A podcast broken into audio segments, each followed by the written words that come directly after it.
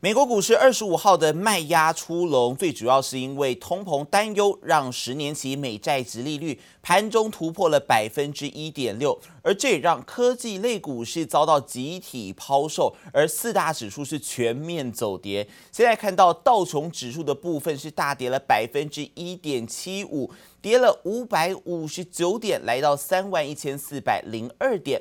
而纳斯达克指数呢，则是创下了四个月来的最大单日跌幅啊，跌幅是来到了百分之三点五二，下跌了快要五百点，来到一万三千一百一十九点。而标普呢，则是跌超过两个百分点，下跌了快要一百点，来到三千八百二十九点。至于费城半导体的部分，跌幅最汹涌，下跌了百分之五点八，下跌了一百八十四点，而指数也跌破了三千点关卡。而刚提到的十年期美债的值利率，其实是被称为闪涨的走势，飙升到了百分之一点六。因此，主要的美股指数才随即迅速下跌，而殖利率之后是回跌到了百分之一点五二，但是这仍然是二零二零年二月以来的最高水平啊。而这波上涨也使得基准利率高于标普的股息值利率，也就是被视为高风险资产的股票，其实已经失去了相对债券的溢价。而且较高的利率其实往往对于科技业是造成特别严重的打击。纳斯达克连跌两周，而投资人正在转向优惠经济新闻重点所开放最多的领域。光是本周能源类股就上涨了百分之六点八，是最大的赢家。The Commission has approved a second contract with Moderna to purchase 300 million additional doses of their vaccine against COVID-19. 各国抢着买新冠疫苗，美国生技公司莫德纳营收大幅翻涨。莫德纳去年第四季光是新冠疫苗收入就逼近两亿美元，整体营收五点七亿美元，年增近四十倍。莫德纳更预估今年新冠疫苗销售有望冲上一百八十四亿美元。In terms of its efficacy, the Pfizer and Moderna vaccines are ninety-four to ninety-five percent. 莫德纳疫苗临床试验效果相当好，市场需求旺盛。莫德纳最新上调疫苗产量，预估今年至少可生产七亿剂新冠疫苗，明年还会扩大产能，疫苗产量上看十四亿剂。Got to finish the job with the pandemic, get it under control so that the U.S. economy can really reopen. 美国新冠新增确诊放缓，加上疫苗接种进度加速，就业市场逐渐有复苏迹象。美国上周初领失业金人数大幅下降了十一万人，来到七十三万人，明显优于市场预期。Let's look at initial claims first, and remember, there's an asterisk here. Okay, with all the crazy weather across the country, these claims may be a bit distorted. Seven hundred and thirty thousand on initial claims. That's a really good number when you consider that. 美国上周续领失业金人数已经连续六周下降。美国医院耐久财订单上升百分之三点四，也大幅优于预期。美国 GDP 数据表现也不俗。美国去年第四季 GDP 修正后上升百分之四点一，仍略差于预期。GDP 反弹速度明显比就业快很多。不过，比起 GDP，联准会更关注就业和通膨表现。美国联准会主席鲍尔连续两天在听证会上强调，在经济恢复到充分就业之前，联准会不会轻易调整货币政策。记者王新文、赖婉君综合报道。焦点持续来看到美国总统拜登他所签署的行政命令，他要求要审查包含半导体在内的关键产业供应链。而这个用意呢，说是要提高国内的产量，避免疫情期间关键产品短缺。但是他坦言，虽然这个行政命令是没有办法立刻来解决晶片短缺问题，但是美国也正在跟盟国还有半导体制造商来进行接触，提高产量。而白宫的经济官员也松口表示，台湾是美国重要伙伴，已经进行建设性的谈话。Shortly going to be signing another executive order. It'll help address the vulnerabilities in our supply chains across additional critical sectors of our economy so that the American people are prepared to withstand any crisis and rely on ourselves. 话说得很霸气，大笔一挥。美国总统拜登召集国会两党议员讨论供应链问题之后，火速签署行政命令，针对半导体在内的关键材料供应链进行审查。主要用意就是在提高美国国内产量，解决晶片短缺问题。Recently, we've seen how a shortage of computer chips computer chips, like the one I have here. You can hardly see it, I imagine. It's called a semiconductor. It's caused delays in production of automobiles that has resulted in reduced hours for American workers. U.S. semiconductor firms account for 47% of global chip sales, but only 12% of production. 美国短缺问题正是因为晶片取得大幅仰赖海外，因此行政命令要求对美国药品、稀土半导体晶片和大容量电池四大领域供应链进行为期一百天的审查。另外，在国防、公共卫生、通讯科技、能源运输和食品生产六大领域也要进行为期一年的审查。You know, technological sovereignty have grown, um, this has been coming to be viewed as a geopolitical risk rather than, you know, economic benefit. 拜登还当场承诺将会推动向半导体业拨款三百七十亿美元，相当一兆三百六十亿台币的法案，扶持美国自产晶片。联邦采购也将优先购买美国制商品，同时考虑限制部分材料进口。也有分析认为，一切都是要抗衡中国。It's a scale game. Uh, and the biggest boy gets all the profits. And what we've seen is that you know Taiwan Semi has become bigger and bigger and gained advantages, and it, it, it would be incredibly difficult for the United States to catch up We have had clearly Taiwan um, is an important partner of the United States, and we've had constructive conversations. 另外，对于美方晶片大缺货，危及汽车产业，不得不减产，因此向台湾提出需求的传言，白宫经济官员已经大方证实，台湾正是美国的重要伙伴。这里是杨启华综合报道。接着来关心到航空货运价格是再传涨升。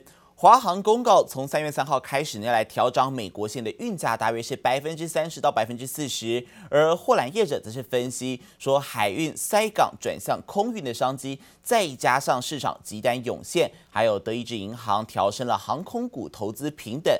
未来呢，还有再送疫苗这些需求，这些原因都让航空货运是备受看好，至少预估是望到第三季啊。而涨价的利多也让华航还有长荣的股价是受到激励大涨。商务旅游或者是来台就医这些哈，并不是它的那个整个那个旅客组成的那个主力啊，货运还是我们的主力。华航董座谢世谦表示，今年主力仍以货运为主，货机机队已由原来的十八架增到二十一架，而华航二十五号更向代理商发布最新的运价调整通知，从三月三号起，往美国各点依现行运价再调涨百分之三十到四十，调整后，台湾到美西每公斤运价将冲上三百二十元，美东更来到三百三十元。年前啊，大家有有这个传统的这个电子产业啊，哦，这个出货量啊，走空运的部分需求要变大了，哦，所以在这个时候运就稍微往上往上提升了。由于海运的这个拥挤，哦，中国铁路现在其实也很难很难取得到，因为柜子也回不来嘛，柜子现在不不太正常，哦，所以供应链都断链掉。那空运呢，短期间看起来似乎应该也不至于说。呃，就是运价会大跌啦。海运塞港转向空运商机，再加上市场急单涌现，都使得航空货运运价一路飙高，维持在高运量、高运价水位。业者分析，航空货运正夯，加上德意志银行调升航空股投资平等，使美国航空类股大涨，还有疫苗未来的运送需求排挤其他航空货运空间，看好航空货运至少望到第三季。今年的上半年看起来似乎还没有可能。这个客机没有可能恢复正常的这个回航，那如果是在这种情况之下呢，啊，我认为这个运价呢，啊，应该会是在高档盘盘旋呐，居高不下。而华航调整运价也激励航空双雄股价，华航二十五号股价更是以涨停作收，冲上近三年半高点。长荣航股价也一度攻上涨停。长荣航则指出，三月为货运旺季，运价会视各航线市场供需状况做适当调整。随着航空货运市场持续热络，未来空运复苏需求商机可期，让今年业绩有望盼到春天到来。记者唐在克斯安台北采访报道。电信业者抢攻云端产业，中华电信他们是在二十五号宣布入轨了伟创集团百分之百子公司的纬谦科技，要来加速拓展东南亚云服务。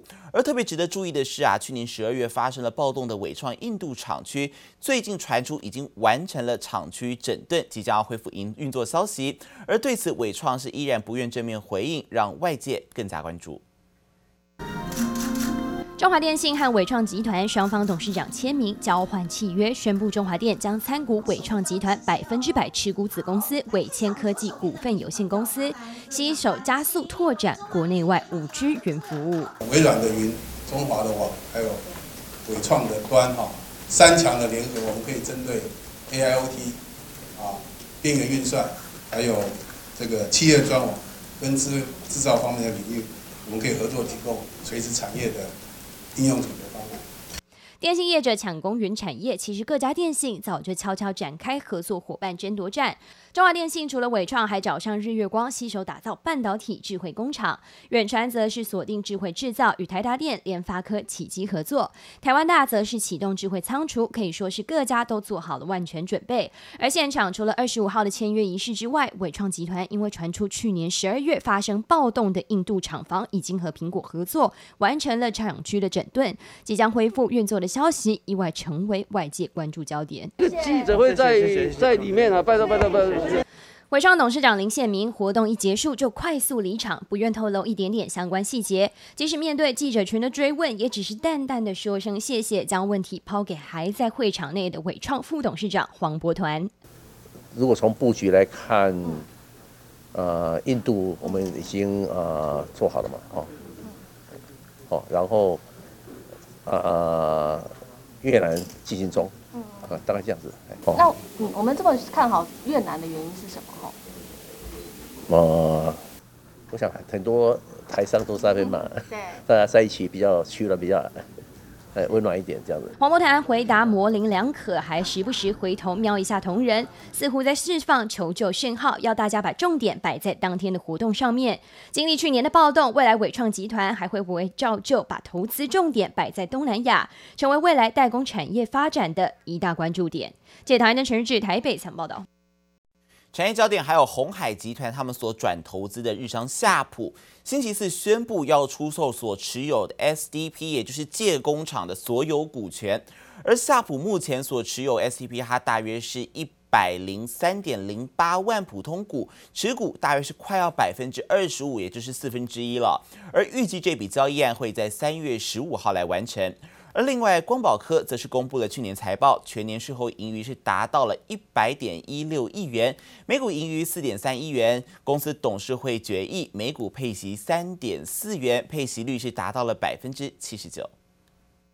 鸿海旗下夏普二十五号宣布拟出售转投资借显示器产品，公司权数百分之二十四点五五股权，预计三月十五号完成交易。不过夏普并未透露买家以及交易价格。公司表示，目前在确保核心技术并保持稳定的采购政策下，正在推进结构改革。而大尺寸 LCD 业务波动性高，必须不断投入大量资金，保持竞争力。因此，这次出售 SDP 后，也将有助稳定业绩。光宝科二十五号召开法说，公布去年财报，全年毛利率达百分之十七点四，税后纯益首度突破百亿元大关，达一百点一六亿元，年增百分之七，毛利率与纯益双创新高，每股纯益四点三亿元。为了反映获利能力提升，营运活动所产生的现金净流入，董事会通过每股配息三点四元，配息率达百分之七十九，以二十五号收盘价六十点七元估算，殖息率为百分之五点六，维持历年来持续高配息政策与高现现金值利率。五 G 通讯模组需求提升，加上软板厂积极筹资扩充产能，臻鼎 KY 周四完成与兆丰国际商银等银行团二点五亿美元连带案签约。臻鼎及台郡在台投资扩厂计划不断，其中臻鼎包括已完成发行新股，合并先锋通讯，并将返台在南科园区投资先进软板厂。预计第一期计划将投资新台币一百一十七点二一亿元，最快今年底取得用地，并于明年动工，在二零二三年完成投产。全达周四临时召开记者会，说明公开收购艳阳事宜，预计以每股十二元收购一千零六十一万股，约当艳阳已公开发行总股数的百分之二十五。全达国际股份有限公司今日召开董事会决议，拟依据公开公公司收购公开发行公司有价证券管理办法及相关法令规定，以公开收购方式收购艳阳科技股份有限公司已发行之普通股股份。本次公开收购之重要条件如下：一、公开收购期间自民国一百一十年三月五日至民国一百一十年三月二十四日。二、公开收购价格以现金为对价，每股新台币十二元整。因为全达董事长涂俊光除了经营游戏本业，近期更将经营触角延伸到电子业。这次拟依法进行公开收购艳阳，除了希望透过艳阳历年稳定经营绩效，为全达带来良好收益，也希望借此整合资源，拓展新客户，发展为提供完整系统解决方案的半导体零件代理通路商。记者综合报道。